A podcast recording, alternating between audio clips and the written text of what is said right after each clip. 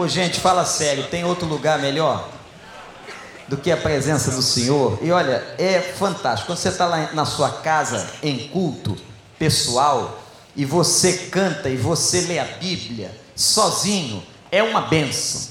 Jesus mandou a gente fechar a porta do quarto e passar um tempo sozinho com Ele. Mas quando a gente chega com o povo de Deus, todo mundo adorando, cantando, abrindo o coração, exaltando, como a gente fez agora, de maneira maravilhosa, sob a liderança da Marina, dessa banda fantástica, desses, dessas irmãs do back vocal, só tem fera nessa igreja, louvado seja o Senhor. Deus tem dado tanta riqueza de talento, é muito bom, é muito bom. Olha, hoje de manhã, como vocês não estavam por aqui, vou pegar no pé de vocês, até vocês entenderem, né? Eu disse que hoje era um dia importante na história é, evangélica brasileira, que inclusive hoje faz parte do calendário nacional. Hoje é celebrado no Brasil inteiro o Dia da Bíblia. Você sabia disso? Um dia em que nós promovemos a palavra como fonte de vida e direcionamento para todos nós. E eu fiz hoje de manhã, vou fazer agora de novo. Quem é que tem Bíblia aí pode levantar sua Bíblia? Pode ser a Bíblia impressa ou a Bíblia eletrônica. Pode levantar. Vamos fazer uma pesquisa aqui, vamos ver se nós temos mais Bíblias eletrônicas ou mais Bíblias impressas. Então, abaixa todo mundo. Vamos lá, vamos ver agora. Atenção, os universitários contando. Vamos ver quem tem Bíblia impressa. Eu hoje não trouxe o meu iPad, estou só com a Bíblia impressa. Levante a Bíblia impressa aí. Você tem aí? Olha, tem uma galera boa com Bíblia impressa. Eu estou daqui, não abaixa não, estou vendo Bíblia vermelha, Bíblia rosa, Bíblia preta, Bíblia cinza. Tem Bíblia para todo gosto, não é? Tem Bíblia da mulher, Bíblia do homem. Tá todo mundo com a Bíblia. Agora você abaixa. Quem tem Bíblia eletronicamente aí? Ou no iPhone? Ou... Olha! Gente! A galera tá toda de Bíblia. Mas se você trouxe esse equipamento agora e você não tem. Quem, quem levantou o equipamento, mas não tem a Bíblia no equipamento? Vamos ver até onde vai a sua honestidade. Você tem um iPhone, você tem um telefone, um iPad, mas tem o equipamento, tem a Bíblia, está dentro do equipamento? Se tem Bíblia no equipamento com o sistema baixado, levante então aí o seu equipamento de novo. Olha, diminuiu um pouquinho. Tá vendo, irmão Miquel, como é que a gente pega o povo? Se você não tem a Bíblia no seu equipamento, por que trouxe o equipamento para dentro do santuário? Qual é o seu propósito enquanto eu estiver pregando? Hein? Então agora eu dou uma palavra a você, caia por terra agora toda comunicação toda linha telefônica, WhatsApp, Facebook, caia por terra agora. Se você não me obedecer, alguma coisa vai acontecer com você essa noite. Ainda não sei ainda qual vai ser o que eu vou lançar sobre vocês. Mas eu vou pensar. Gente, abre a sua Bíblia no livro de Números. Um dos livros mais esquisitos, menos lido da Bíblia, sabia disso? É o livro de números. Por quê, pastor? Porque o pessoal acha que só tem número. É verdade. Que não sei quem gerou não sei quem. Capítulo 22. Você depois vai ver a conexão do texto com esse culto, com a chegada do final do ano, com o dia da Bíblia. Números 22 versículo de número 21. Balaão levantou-se pela manhã, pôs a cela sobre a sua jumenta e foi com os líderes de Moabe. Mas acendeu-se a ira de Deus quando ele foi, e o anjo do Senhor pôs-se no caminho para impedi-lo de prosseguir. Balaão ia montado em sua jumenta seus dois servos o acompanhavam. Quando a jumenta viu o anjo do Senhor parado no caminho, empunhando uma espada, saiu do caminho e prosseguiu pelo campo. Balaão bateu nela para fazê-la voltar ao caminho. Então o anjo do Senhor se pôs num caminho estreito entre duas vinhas, com o muro dos dois lados. E quando a jumenta viu o anjo do Senhor, encostou-se no muro, apertando o pé de Balaão contra ele. Por isso ele bateu na mula novamente. O anjo do Senhor foi adiante, se colocou num lugar estreito, onde não havia espaço para desviar-se, nem para a direita, nem para a esquerda. Quando a jumenta viu o anjo do Senhor, deitou-se debaixo de Balaão, acendeu-se a ira de Balaão que bateu nela com uma vara. Então o Senhor abriu a boca da jumenta e ela disse a Balaão: Que foi que eu lhe fiz? Para você bater em mim três vezes. É isso mesmo que você está lendo. A jumenta está falando com Balaão. Balaão respondeu a jumenta. Ele ainda respondeu.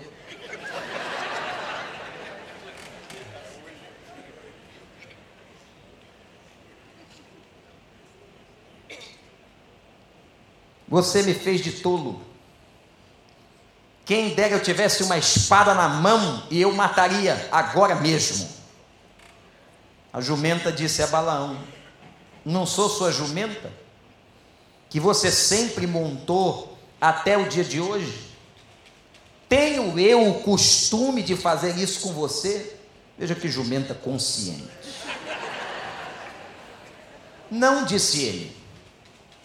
Então o Senhor abriu os olhos de Balaão e ele viu o anjo do Senhor parado no caminho, empunhando uma espada. Então Balaão inclinou-se, prostrou-se com o rosto em terra, e o anjo do Senhor lhe perguntou: Por que você bateu três vezes em sua jumenta?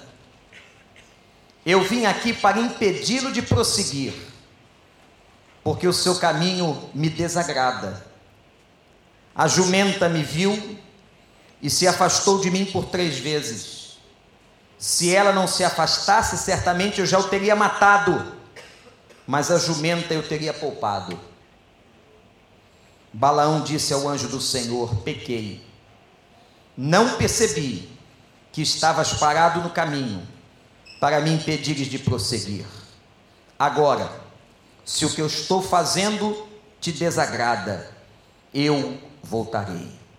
Então o anjo do Senhor disse a Balaão: Vá com os homens, mas fale apenas o que eu lhe disser. Assim Balaão foi com os príncipes de Balaque. Que o Espírito Santo nos abençoe. E que Deus ajude o pastor a pregar num texto desse. Preste atenção na história que envolve essa passagem. A Bíblia fala que Balaão, e mostra Balaão como um personagem central.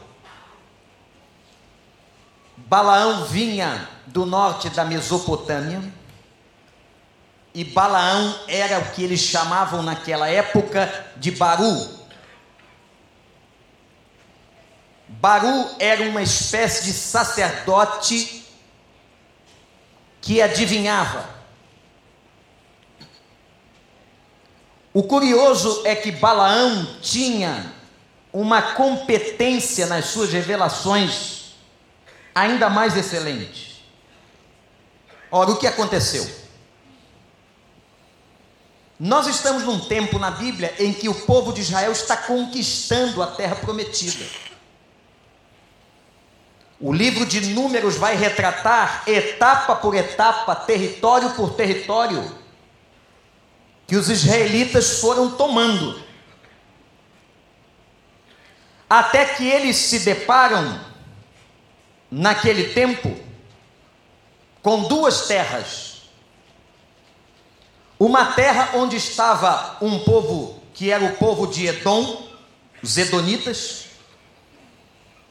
e uma outra terra onde estava o povo de Moabe, os Moabitas.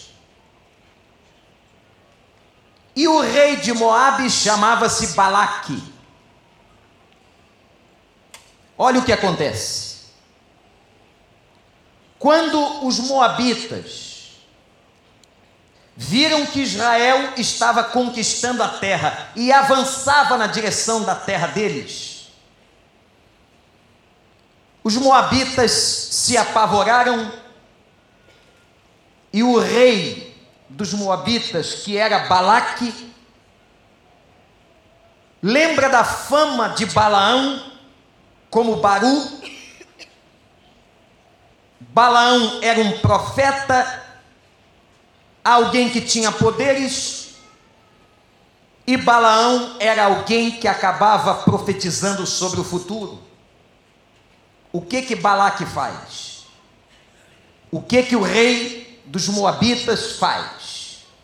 Manda chamar Balaão. Qual era o propósito, irmãos?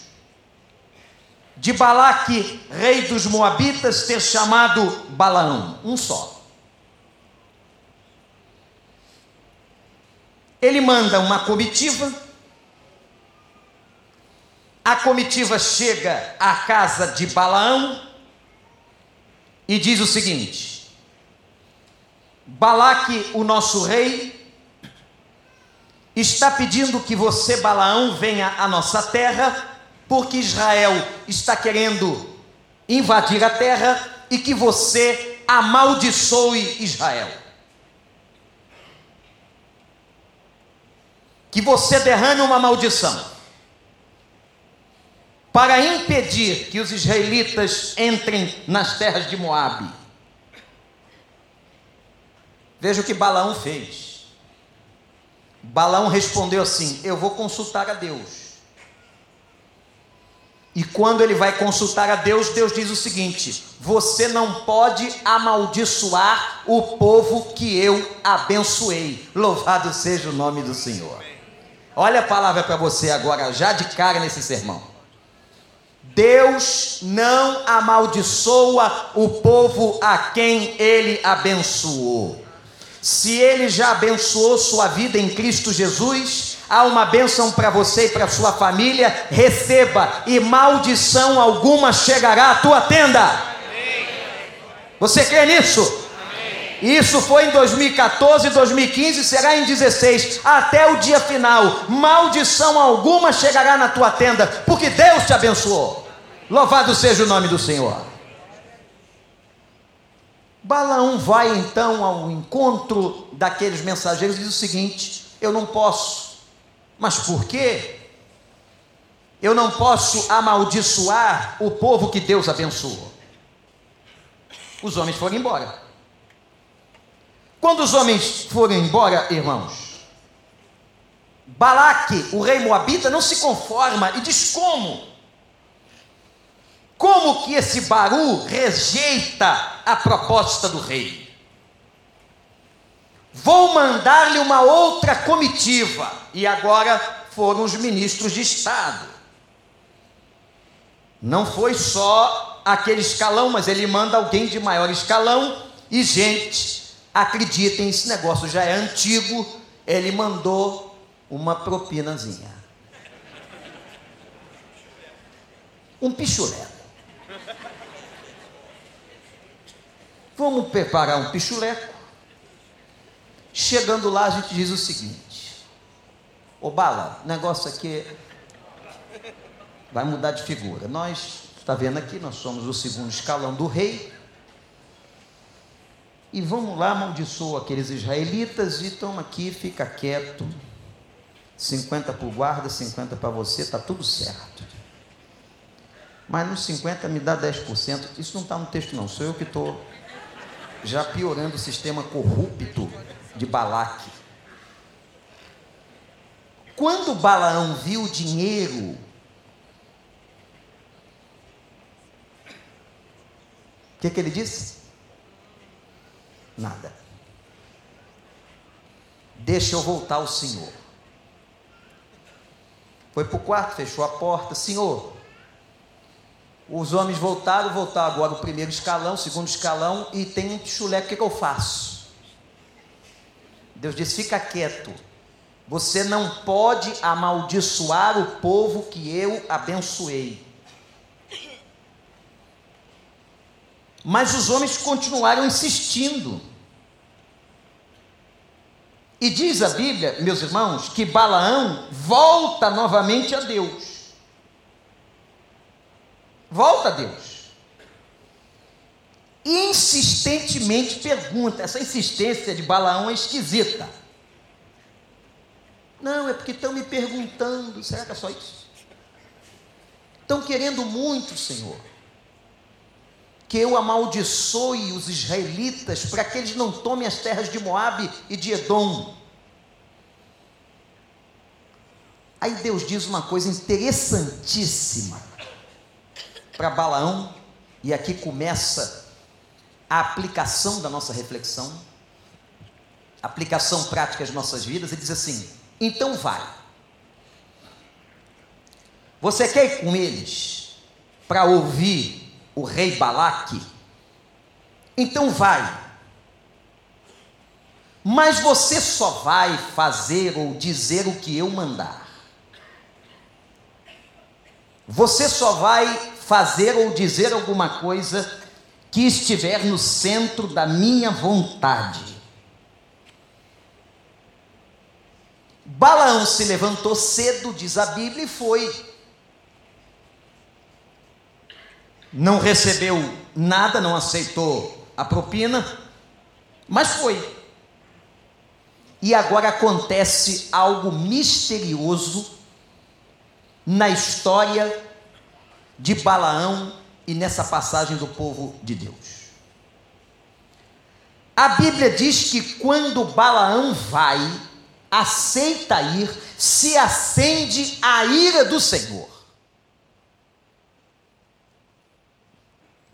se acendeu a ira do Senhor. Versículo 22, olha para a sua Bíblia. E aqui eu quero mostrar para você algumas verdades importantes da história de Balaão e nesse momento da conquista de território. E veja como isso tem a ver com as nossas vidas e com a palavra de Deus. A primeira verdade, o primeiro momento que aparece muito claramente aqui, nasce a partir de perguntas. Por que deu Ciro? Ora, eu estou lendo o texto, pastor, e eu estou vendo Deus autorizar Balaão ir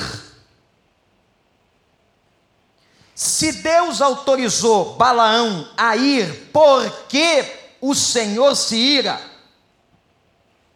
Pelo fato dele ter ido. Se Deus autorizou que ele fosse, por que, que a ira de Deus se acendeu? Deus parece aqui incoerente, autoriza e se arrepende.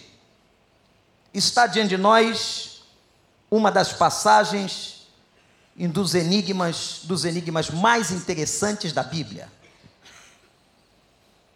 Mas quando você lê, e é por isso que a Bíblia tem que ser lida e entendida no seu contexto, quando você lê toda a passagem, quando você compreende o texto num todo, daí o perigo de se isolar versículos, Cuidado quando você isola um versículo do contexto onde ele se encontra, você pode ter uma visão distorcida da voz de Deus. Mas fica claro e claríssimo que o que aconteceu aqui não foi mudança no coração de Deus, mas foi mudança no coração de Balaão. A ira de Deus se acendeu porque o coração de Balaão mudou. O homem que havia ouvido, não vá, ele obedeceu. Não vá, ele obedeceu. Na terceira insistência, talvez depois de ter ouvido a proposta da propina, alguma coisa aconteceu no coração de Balaão. E deu-se ira. Houve uma mudança de propósito. Porque, meus irmãos, a Bíblia diz: olhe para o pastor e guarda isso no seu coração, você que está na internet ou nos ouvindo pelo rádio. Que o coração do homem é enganoso. Do que você tem que guardar. Guarde as saídas do teu coração. A Bíblia manda a gente guardar o coração. O coração, como uma representação e o órgão representativo das nossas emoções, da nossa intuição. Mas quantas vezes, irmãos, a nossa intuição está errada? O nosso julgamento está equivocado, os nossos sentimentos não são correspondentes à verdade. O que você tem que guardar é guardar o coração. E o coração só se guarda quando a gente o coloca nas mãos do nosso Deus. Amém, igreja? Mas quando eu não guardo o coração, quando eu não tomo conta, colocando a minha vida debaixo da submissão de Deus, eu posso ter um coração enganoso. Por isso que tem gente que diz assim: ah, eu senti no meu coração que era para fazer isso e eu não sei por que, que deu errado. Porque o seu sentimento se equivocou. A Bíblia diz que o coração de um homem pode fazer planos, mas a resposta certa vem da onde, gente? Da boca do Senhor. O seu coração pode estar fazendo planos para 2016, você pode estar cheio de projetos, mas eu lhe pergunto se você os tem submetido à autoridade e à vontade de Deus. Cuidado, porque o coração é enganoso. As nossas emoções nos enganam, os nossos sentimentos. Quem talvez aqui já não foi tão apaixonado por alguém e um dia descobriu que não era nada daquilo. Todos nós temos uma experiência, pelo menos na vida, pelo menos uma, que o nosso coração já nos enganou. O coração de Balaão mudou. Como o meu coração pode mudar? Como o seu coração pode mudar. Você sabia que o ser humano pode mudar? Há pessoas que não entendem que a personalidade humana ela pode sofrer alterações durante a vida.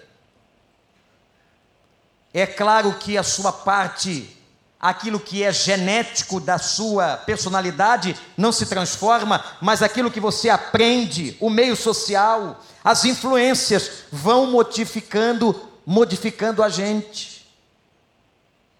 Você sabia que você já mudou bastante? Alguém já te disse isso? E a gente pode mudar para dois lados. Você pode mudar para melhor, ou você pode mudar para pior. Eu tenho certeza que todo mundo que está aqui mudou para melhor. Mas tem muita gente que já mudou para pior. Às vezes o dinheiro estraga a pessoa. Às vezes o poder estraga a pessoa. Às vezes a influência de um amigo, de uma amiga, estraga a pessoa. Às vezes o meio social que a gente vive estraga a pessoa. Não é verdade, irmãos? Quantos aqui já não conheceram alguém que você via de uma maneira, que você confiava e um dia mudou. Eu me lembro de uma sessão do Summit, uma entrevista fantástica dirigida pelo doutor pastor Bill Raibus, ao então recém-aposentado da General Electric, Jack Wells. Jack Wells foi considerado no século XX o líder do século. Eu me lembro que quando naquela ocasião nós estávamos promovendo o summit, colocamos Buzz Door na cidade e aparecia a figura de Jack Wells. Chegou aqui gente de empresa pensando que o Jack Wells estava aqui. Tal a importância deste homem no mundo corporativo da administração e da liderança, um dos maiores gênios da liderança ainda vivo nos Estados Unidos. E num pedaço da entrevista, me marcou muito quando o doutor Bill Hybels, o pastor Bill Hybels entrevistava ele sobre sucessão. E ele dizendo que a sucessão na GE, uma das maiores empresas do mundo, levou cinco anos. A sucessão de grandes organizações é um processo. Senão você mata a organização. E naqueles cinco anos, haviam alguns líderes da GE que estavam analisando cinco possíveis candidatos para substituir Jack Welch. E dentro, dentro de alguns meses, eles começaram a classificar quem seria o primeiro nome, o segundo, o terceiro, o quarto e o último. Se não desse certo com o primeiro, tentariam o segundo. Se não desse com o segundo, eu para o terceiro. Mas havia uma categoria de homens que poderiam suceder este homem, que foi líder do século XX. Reconhecido pelas grandes organizações no mundo. E Jack Welch declara para Bill Hybels que naquele momento havia um nome como número um, número dois, número três, número quatro e último. E o Bill Hybels pergunta: quem foi escolhido? Ele disse: o último. Eu estava presente nessa entrevista e todos nós, líderes de várias partes, ficamos atônitos com a resposta. Por que, que aquele que tinha menos possibilidade se tornar o primeiro.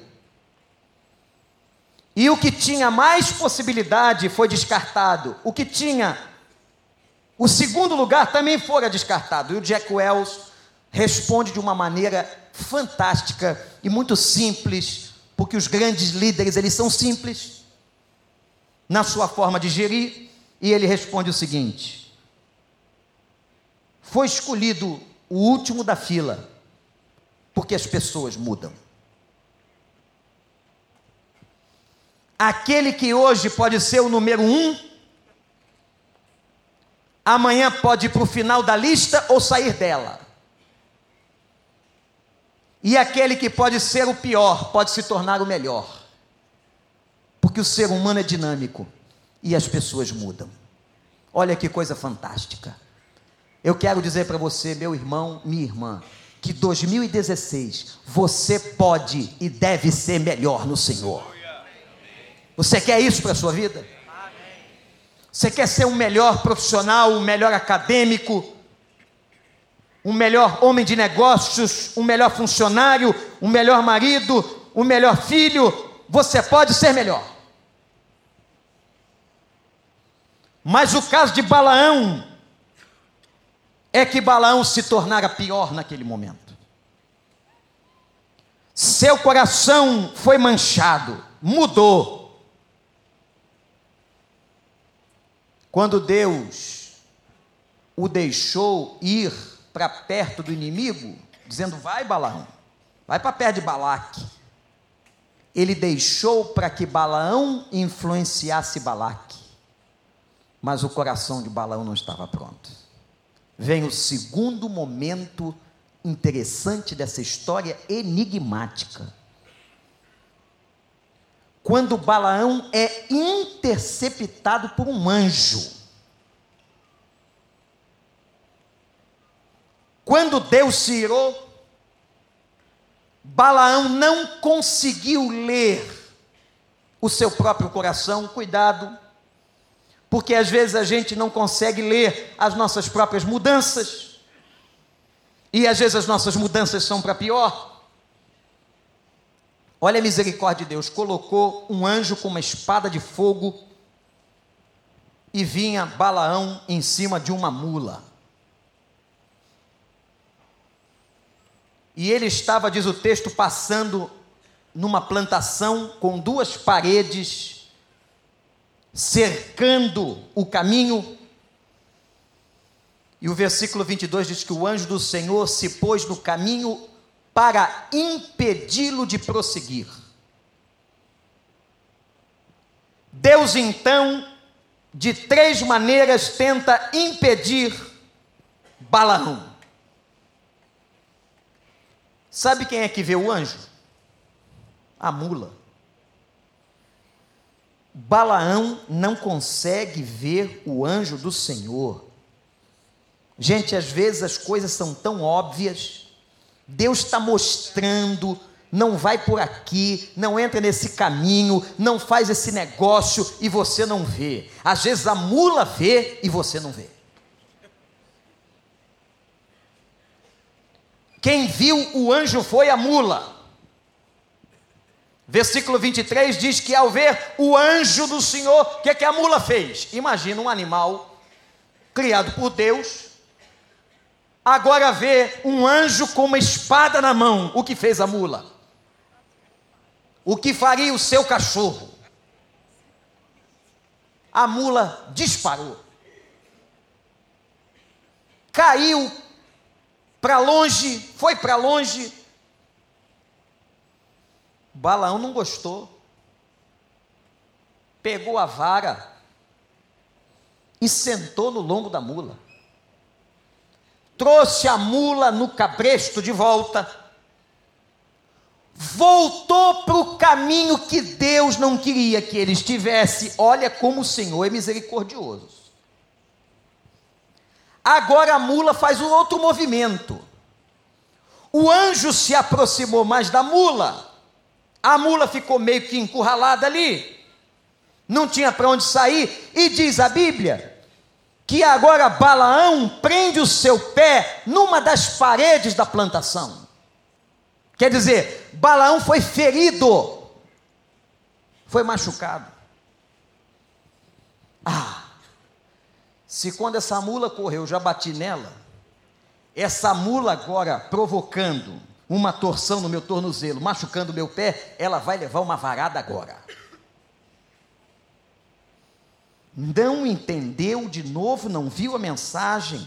Aí o anjo do Senhor operou pela terceira vez. Quanta paciência Deus tem com a gente. Quanta paciência. Agora a mula não foge, a mula não vai para a parede, a mula se abaixa. E o texto diz que nesse momento que a mula se abaixou, Balaão sentou o sarrafo na mula. Eu quero te fazer uma pergunta. Será que Deus está tentando interceptar você? Será que o Senhor está impedindo que nós, em algum momento, tomemos um caminho que Ele não quer? Será que esse obstáculo que está diante da tua vida não é um sinal de Deus? Será que essa porta fechada não é uma evidência do amor do Senhor? Porque Deus está colocando sinais e tentando talvez impedir você de continuar no caminho errado. Às vezes, meus irmãos, olhem para mim e guardem no coração. Você que está agora no rádio ou na internet, às vezes, as dificuldades que aparecem no caminho são bênçãos de Deus. Deus está tentando impedir você de tomar uma atitude errada, de andar no caminho errado, de fazer a coisa errada. Deus te ama tanto, Deus te ama tanto, que Ele faz com que o anjo apareça. Há pessoas que até se machucam, há pessoas que recebem até uma enfermidade. Deus dizendo para elas: Eu estou falando contigo nessa enfermidade mas tem gente, teimosamente, que não escuta a Deus. E a pergunta que eu faço a você: será que o não que você recebeu não é o que você precisava? Será que a porta que se fechou não é sinal do amor de Deus? O que Deus estava tentando fazer com Balaão era dizer o seguinte: Balaão, Balaão, você não pode continuar com este coração, você não pode amaldiçoar meu povo, você não pode abrir a tua boca e profetizar a maldição, porque esse povo eu já abençoei. Balaão, Balaão, você não pode continuar. E aquele episódio com a mula, não é suficiente. Vejam num terceiro momento que Balaão não percebe que Deus está ali. Veja, era um sacerdote, era alguém que tinha alguma comunhão. Interessante, guarda isso no teu coração. A jumenta viu, mas Balaão não viu. Ele bate pela primeira vez na mula, ele bate pela segunda vez na mula, ele bate pela terceira vez na mula, irado. De quem era a culpa? De quem era a culpa por ele não conseguir prosseguir? Era da mula. E às vezes, meu amigo, você que nos visita essa noite, a culpa não é da mula, a culpa não é de ninguém, é bênção de Deus, é Deus falando com você, tentando impedir que você faça bobagem. É assim que vem a palavra do Senhor. Quando a gente não entende, ele às vezes até nos atinge fisicamente. E é interessante, gente, vê se você já sentiu isso. Vê se você já experimentou isso. Às vezes, quando Deus não dá aquilo que a gente quer, a gente fica com raiva. A mesma raiva que Balaão teve da mula. A mesma transferência de culpa.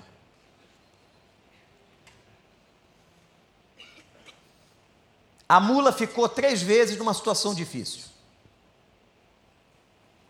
A mula ficou entre o anjo do Senhor com uma espada e a vara de Balaão. E por três vezes Balaão também ficou numa situação difícil. Qual era a situação difícil de Balaão? Ou ele continuava o caminho que ele queria fazer, indo até Balaque, e amaldiçoando aquele povo, recebendo a propina, ou ele obedecia a Deus? Esse é o dilema da nossa vida. Esse é o grande dilema que nós nos encontramos dia após dia no nosso viver, que nós vamos encontrar agora no final do ano, no planejamento de 2016. Nós estamos todos entre duas decisões: ou nós vamos fazer o que nós queremos, ou nós vamos fazer aquilo que o nosso coração enganoso manda, ou nós vamos fazer a vontade de Deus. O que é que você decide? O que é que você realmente quer? Quando a gente diz que Ele é Senhor, se Ele é Senhor, Ele toma conta. Se Ele é Senhor, Ele dirige os passos. Se Ele é Senhor, Ele tem toda a ciência. Se Ele é Senhor, deixa Ele governar. Por que você quer governar o seu próprio coração? Qual é a resposta que você vai dar para Deus? Será que você vai ficar irado? Bater na mula, culpá-la, dizer que ela está impedindo o teu caminho, ou será que você vai enxergar e ver o anjo do Senhor? Meu irmão, se essa porta se fechou, e se foi Deus que está, e é Deus que está no controle da sua vida, louvado seja o nome do Senhor. Porque eu não quero entrar em porta que Deus não aprova. Você quer? Eu não quero entrar em caminho que Ele não queira para a minha vida. Eu não quero fazer aquilo que não é sua vontade, porque Ele tem todo o conhecimento, Ele sabe do amanhã, Ele sabe depois. Você não pode fazer um negócio sem aprovação de Deus, só se você for teimoso. Você não pode entrar no investimento se Deus não aprovar. Você não pode fazer nada. Eu não posso fazer nada. Essa igreja não pode fazer nada se Deus não estiver na nossa frente. Mas quanta gente teimando às vezes iludido por causa do dinheiro, do poder, da propina, tomam decisões e depois se arrependem, tomam decisões e amanhã não sabem como consertar. Quanta gente, quanta gente. Eu já atendi durante a minha vida dizendo, pastor, eu estou numa falência, numa crise, num problema, na minha casa, nos meus negócios. O que eu vou fazer? E eu pergunto o seguinte: quando você foi fazer isso aí, você perguntou para Deus?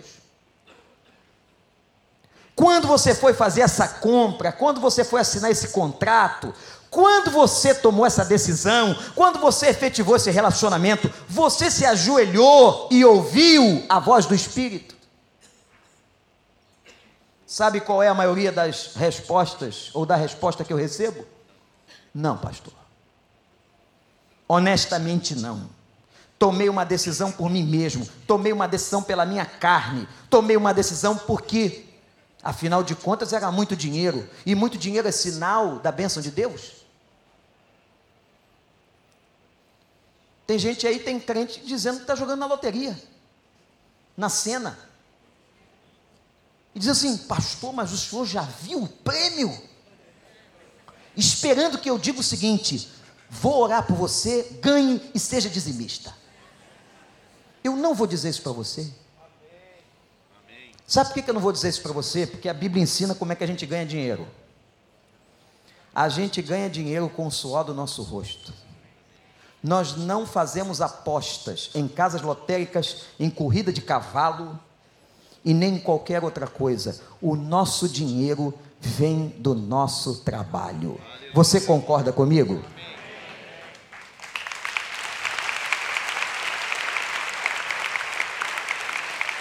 Agora vejam que a quantidade, a quantidade aguça, o cara chega até a duvidar se é de Deus.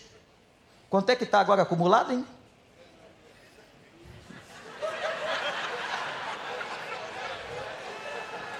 Está no jornal, é, eu sei. Cento e quanto, Marcão? 280 milhões. E se ninguém ganhar, vai para quanto? Trezentos e tantos milhões. Pastor, o senhor tem certeza que a sua teologia está correta? O senhor pensa atenção, pastor. 300 milhões na minha conta. Eu mandar trintinha para a igreja, pastor. 30 milhões. O senhor constrói 30 CCHs. Mata a fome de muita gente. É assim que traficante faz. Traficante sobe no morro e para manter o ponto, ele é bom com toda a vizinhança. Se a polícia tentar prender, e a vizinhança defende. Não, esse é homem bom. Deu um tiro na cabeça de umas crianças aí, mas é homem bom, é homem bom. Vive do tráfico vendendo coisa que destrói as pessoas, mas é homem bom, é homem bom. Aqui ninguém vem matar ele, não. Seu coração do homem. E às vezes você está diante de alguma coisa, você acha que é de Deus. Que a propina compensa, que o erro compensa, que o pecado compensa. Eu quero dizer uma coisa para você: o pecado nunca compensou e nunca vai compensar. A Bíblia diz, inclusive, falando de dinheiro, que o salário do pecado é a morte. Fica à vontade. Vai você agora adentrar as, regi as regiões infernais com todo o seu dinheiro da Mega Sena. E vai distribuir lá no inferno para todo mundo comprar não sei o quê. Que gente de Deus é gente de Deus. Essa é a verdade, irmãos. 2016 vai começar, qual é a tua decisão? Vai ver o sinal de Deus ou não vai? Vai ouvir a Deus ou não vai? Vai colocar diante de Deus ou não vai? Ou vai fazer pela sua cabeça? Vai continuar tomando decisões pelas tuas intuições? Vai continuar teimando com Deus? Deus está dizendo assim: não, não, não. Você está vendo a mula, você está vendo aí o, o, anjo com a espada na mão. Não! E você está continuando, pedindo até oração por uma coisa que Deus já condenou. O último ato, a última verdade dessa história foi a escolha de Balão. Depois você lê, porque tem três capítulos, não tem como a gente ler aqui, três capítulos nessa história. É linda essa história. Balaão faz uma escolha. E a escolha de Balaão é pela vontade de Deus, louvado seja o nome dele. Depois você lê os oráculos de Balaão. Como que Balaque desistiu de perturbar a, a Balaão até, você sabe como é que ele tomou jeito? O dia que a mula e o momento que a mula falou. Aí pira o cabeção de qualquer um. Mula falando. Eu gosto de ver às vezes, irmãos, o afeto de algumas pessoas por animais domésticos. Pastor, olha como ele está lindo. Tá. Pastor, ele está dizendo que me ama. Quanta enfermidade. Pastor, olha, olha, olha, olha isso aqui que ele está dizendo com esse gestinho, essa patinha aqui. Ele está dizendo: aceito Jesus como meu único suficiente Salvador. É um cachorro crente. Tem gente que gosta tanto de bicho, de animal, que vê o animal afetuoso, animal convertido, animal namorando, Aí de repente ele vai e faz xixi na sua árvore de Natal. Aí você quer fazer igual ele fez aqui com a mula, taca a vara nele. A mula falou. E aqui começa um diálogo extraordinário. Versículo 28 começa o diálogo. Pega a sua Bíblia aí. Quem abriu e fez a mula falar, gente? Está no texto. Foi Deus. Foi Deus. Mula não fala. Mula não fala, mula não canta. Nem cachorro, nem gato de estimação, nem papagaio. O papagaio repete, porque ele tem algo diferente no cérebro dele, e ele repete. Aí o cara olha para veja que tão inteligente esse cachorro, uma cognição altíssima, que estupidez, cachorro não tem esse nível de. E você, e no outro dia, irmãos, alguém perguntou aqui, pastor, em lágrimas, é um momento difícil para o pastor. Quando alguém disse, pastor, meu animal, meu cãozinho morreu. Ah, fizemos um enterro, fizeram um enterro, compramos um caixão, levamos num terreno, fizemos um sepultamento digno. Mas, pastor, ele vai para o céu, não vai? O que, que, você acha que o pastor responde, irmão? Se o pastor disser não, o, cara abandona a igreja, a mulher vai embora. Se eu disser que sim, não está na Bíblia. Aí eu disse assim: olha, não há, irmã, nenhuma indicação de que há animais no céu. Mas parece, eu alivio, que tem um tipo de sentimento no animal. Aí a pessoa já fica confortada. Tem uma espécie de espírito, alguma coisa. Mas por quê, pastor? Porque o demônio entrou nos porcos de Gadara. Se demônio toma corpo de porco, pode tomar corpo de cachorro. A irmã já pensou nisso?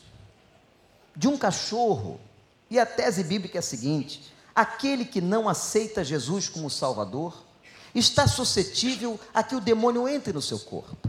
Ora, se o seu cachorro nunca pôde aceitar a Jesus como seu Salvador pessoal, então o seu cachorro pode ser um corpinho onde o demônio venha se apoderar dele. A pessoa, irmã evangélica, disse: Ave Maria. Apavorou-se, amedrontou-se. Irmã Marina, a irmã tem cachorro? Não? Graças a Deus. Menos um problema para o pastor. Que a turma quer que eu resolva o problema se o cachorro vai para o céu. Mas tem gato. Mas a irmã sabe o destino dos gatos. Né? Graças a Deus. Versículo 28, olha só. Então o Senhor abriu a boca da jumenta e disse a Balaão: Que foi que eu lhe fiz? Misericórdia, parece desenho animado. Você bateu em mim três vezes. Irmãos, eu não sei aqui quem é mais louco. Balaão responde: a jumenta. Imagina você conversando com o animal. Você me fez de tolo. Quem dera eu tivesse uma espada na mão e eu mataria agora mesmo. Agora vejam a tese defendida pela jumenta, sensacional. Uma tese psicológica, uma tese afetuosa, uma tese das mais profundas. A jumenta diz: Não sou eu sua jumenta?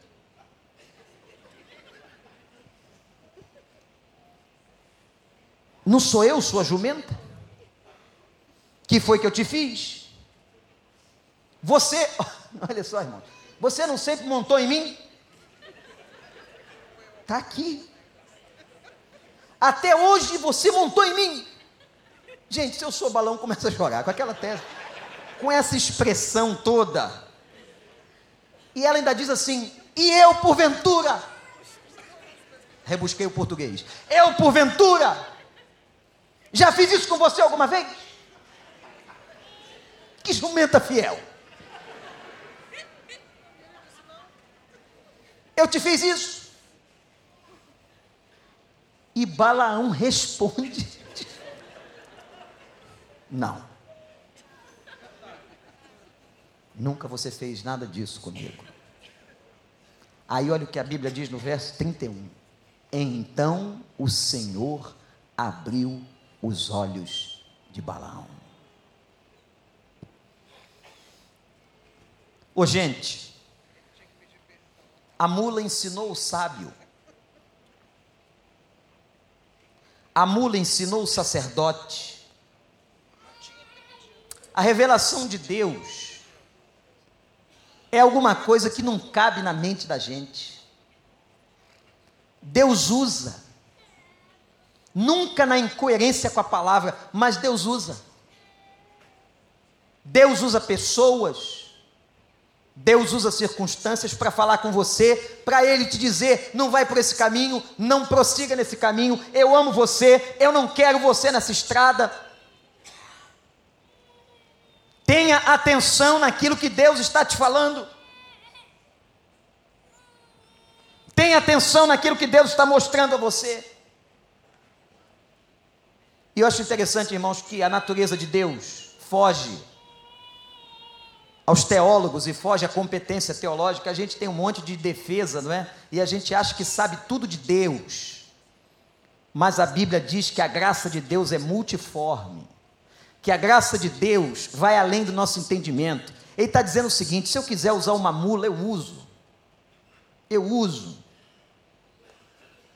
Havia uma história no seminário ficou muito famosa de alguém que estava ouvindo uma aula sobre homilética, sobre pregação.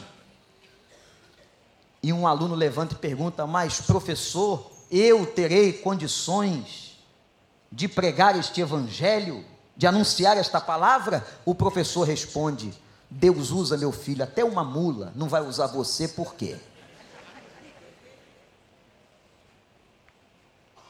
Quando Deus quer usar e Deus quer falar, Ele fala. O problema é que os olhos de Balaão estavam fechados, o coração estava duro. Mas o texto diz que o Senhor lhe abriu os olhos. Ele viu a espada de Deus. A espada era símbolo de morte. Eu quero fazer uma pergunta para você. Você está vendo Deus? Ouvindo Deus? Cuidadosamente na decisão que você vai tomar essa semana.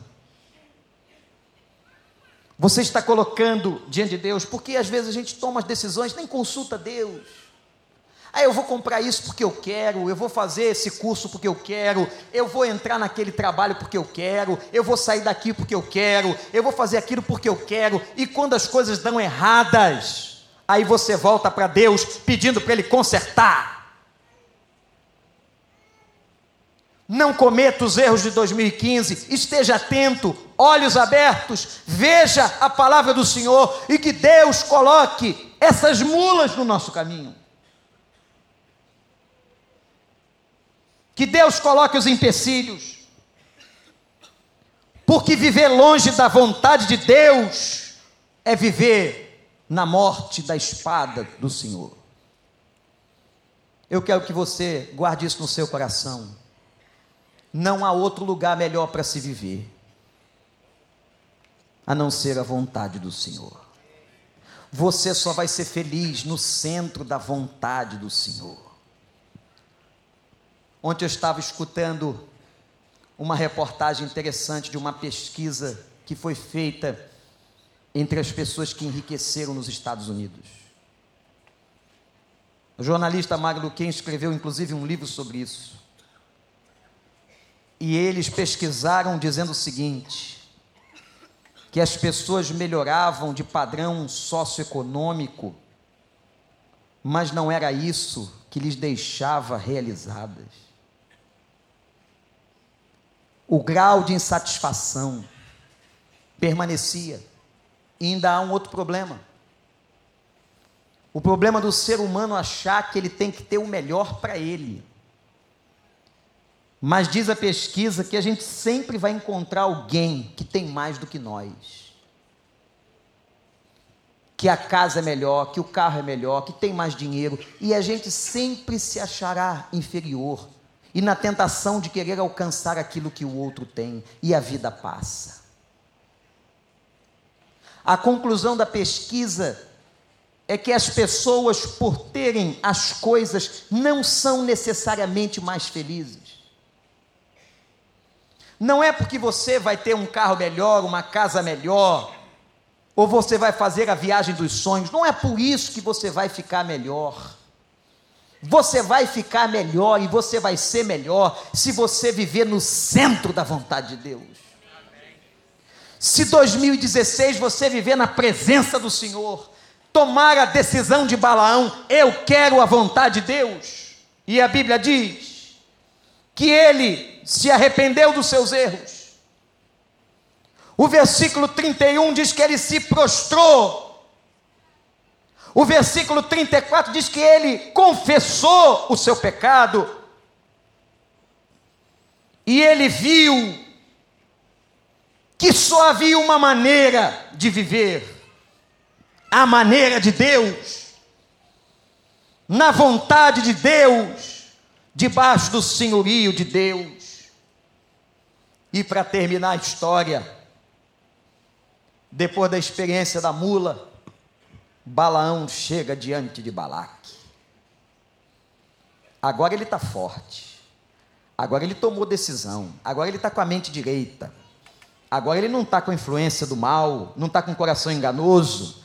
E Balaque diz assim: E aí vai amaldiçoar esse povo? Ele diz: Não. Vem o primeiro oráculo de Balaão. Na segunda vez, Balaque pergunta: Mas eu falei para você amaldiçoar, você abençoou. E vem o segundo oráculo de Balaão. Pela segunda vez, Balaque se vira e diz: Como você está nos afrontando? E pela terceira vez, o terceiro oráculo de Balaão. E Balaão diz: Não, esse povo será vitorioso. Agora, irmãos, olhem comigo uma coisa interessante. Olha o terceiro oráculo. O terceiro oráculo está no capítulo 23, verso 27.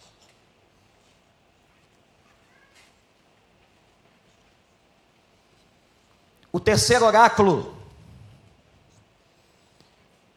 Balaque diz a Balaão: Venha, deixe-me levá-lo a outro lugar. Olha, tentando persuadir Balaão. Talvez Deus se agrade que dali você os amaldiçoe Balaque viu Balaão para to, levou Balaão para todo o topo do Peor, de onde se vê o deserto de Gesimon. Balaão então disse a Balaque: Edifica-me sete altares, prepara-me sete novilhos e sete carneiros. Balaque fez o que Balaão disse, ofereceu um novilho, carneiro em cada altar. Quando Balaão viu que agradava ao Senhor abençoar Israel, ele já sabia qual era a vontade de Deus. Não recorreu à magia, como das outras vezes. Não voltou o rosto para o deserto. Então viu Israel acampado, tribo por tribo, olha a visão dele. E o Espírito de Deus veio sobre ele, e ele pronunciou o terceiro oráculo. Olha qual é o oráculo, gente. Que coisa linda palavras de Balaão, filho de Beor, palavra daquele cujos olhos veem claramente, palavra daquele que ouve as palavras de Deus, daquele que vê a visão que vem do Todo-Poderoso, daquele que cai prostrado e vê com clareza.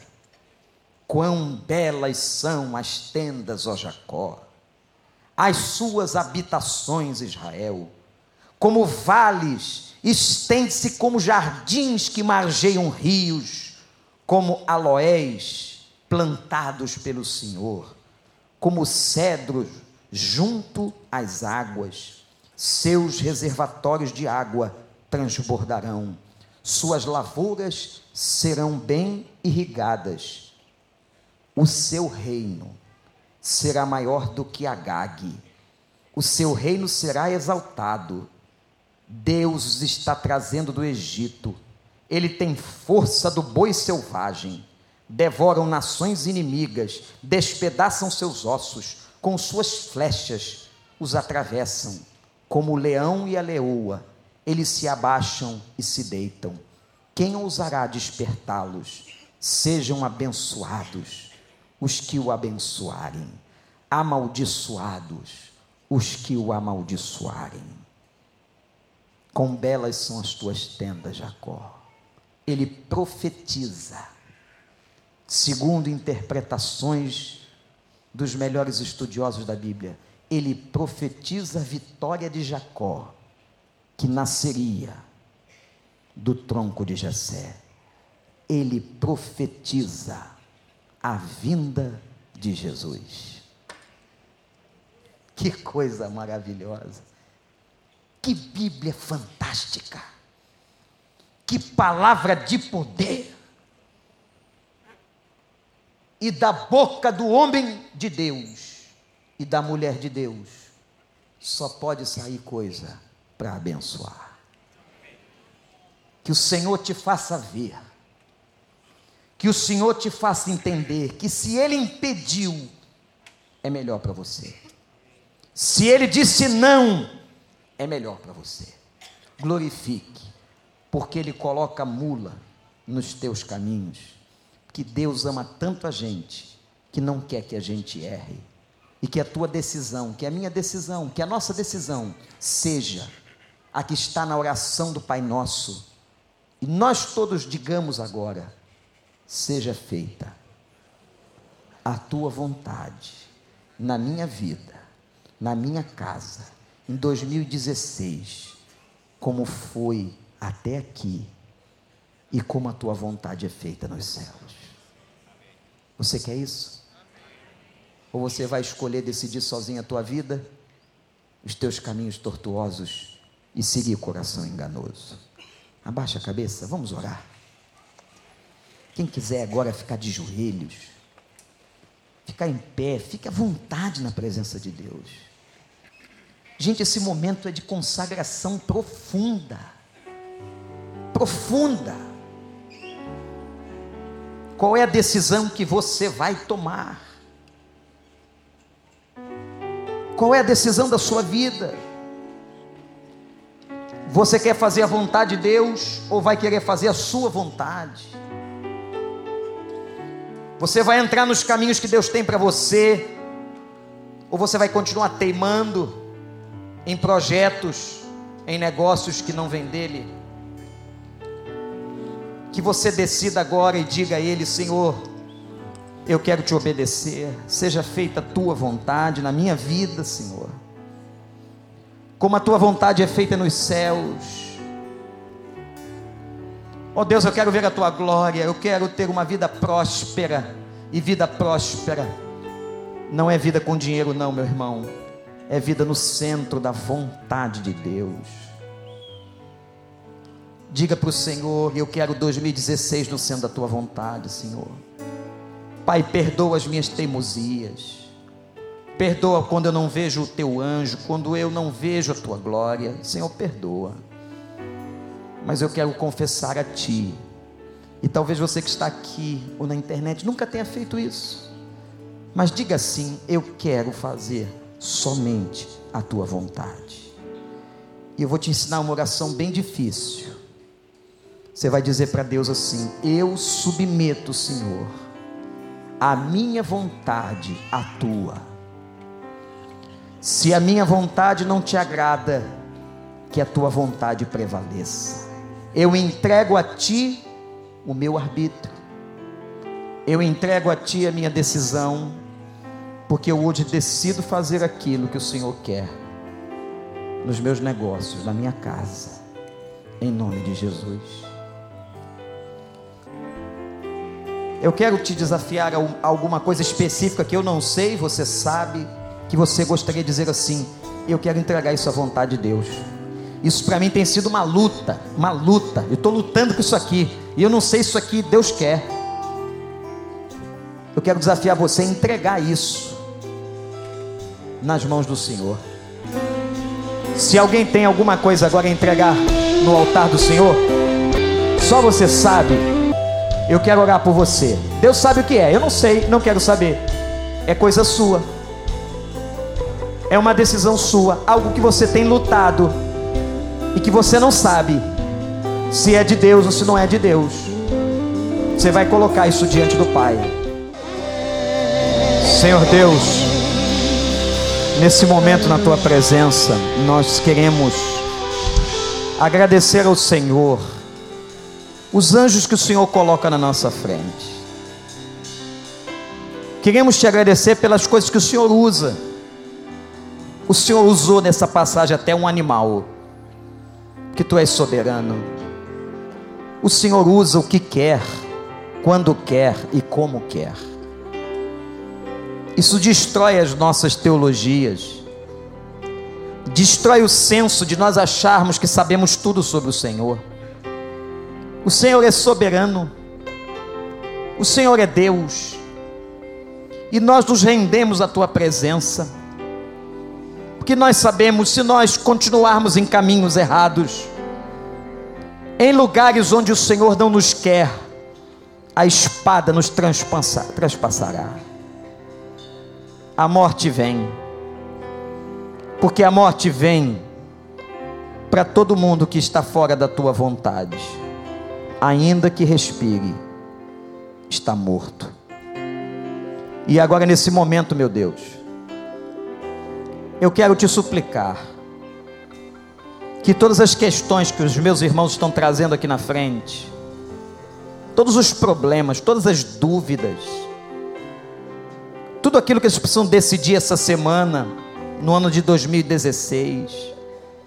Meu Deus, nós estamos declarando, eu estou aqui em pé com eles, declarando a mesma coisa. Seja feita a tua vontade. Se aquilo que nós queremos não é aquilo que o Senhor quer, convença-nos e consola-nos, para que a gente possa entender que tudo que é bom vem das tuas mãos, que todas as coisas cooperam para o bem daqueles que amam ao Senhor. E nós declaramos agora, em nome de Jesus, nós só queremos fazer a tua vontade. Nós entregamos ao Senhor a nossa vida e declaramos que nós só vamos para algum lugar se o Senhor quiser. Que nós só fazemos acordos que o Senhor quiser. Que nós só entramos numa circunstância se o Senhor quiser. Toma, em nome de Jesus. Amém.